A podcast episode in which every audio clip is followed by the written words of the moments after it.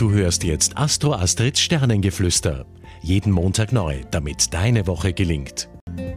Vom Tempo her erwartet uns eine starke Woche. Ja, kein Wunder, denn wir bekommen in dieser Woche die eine oder andere Unterstützung oder helfende Hand. Auch der Spaß, der wird dabei nicht zu kurz kommen, denn Lachen ist gesund, das wissen wir alle. Und da fällt uns dann auch die Arbeit gleich um vieles leichter.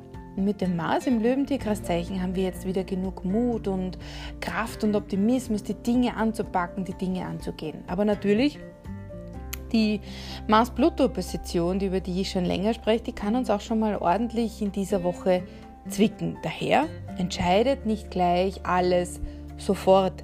Lasst euch zu nichts drängen und vor allem, ihr wisst, Merkur ist auch noch immer rückläufig.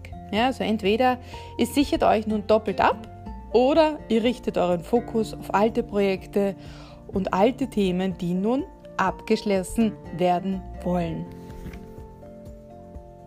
Du hörtest Astro Astrids Sternengeflüster. Sei nächste Woche wieder mit dabei, damit du die Zeitqualität für dich richtig nutzen kannst.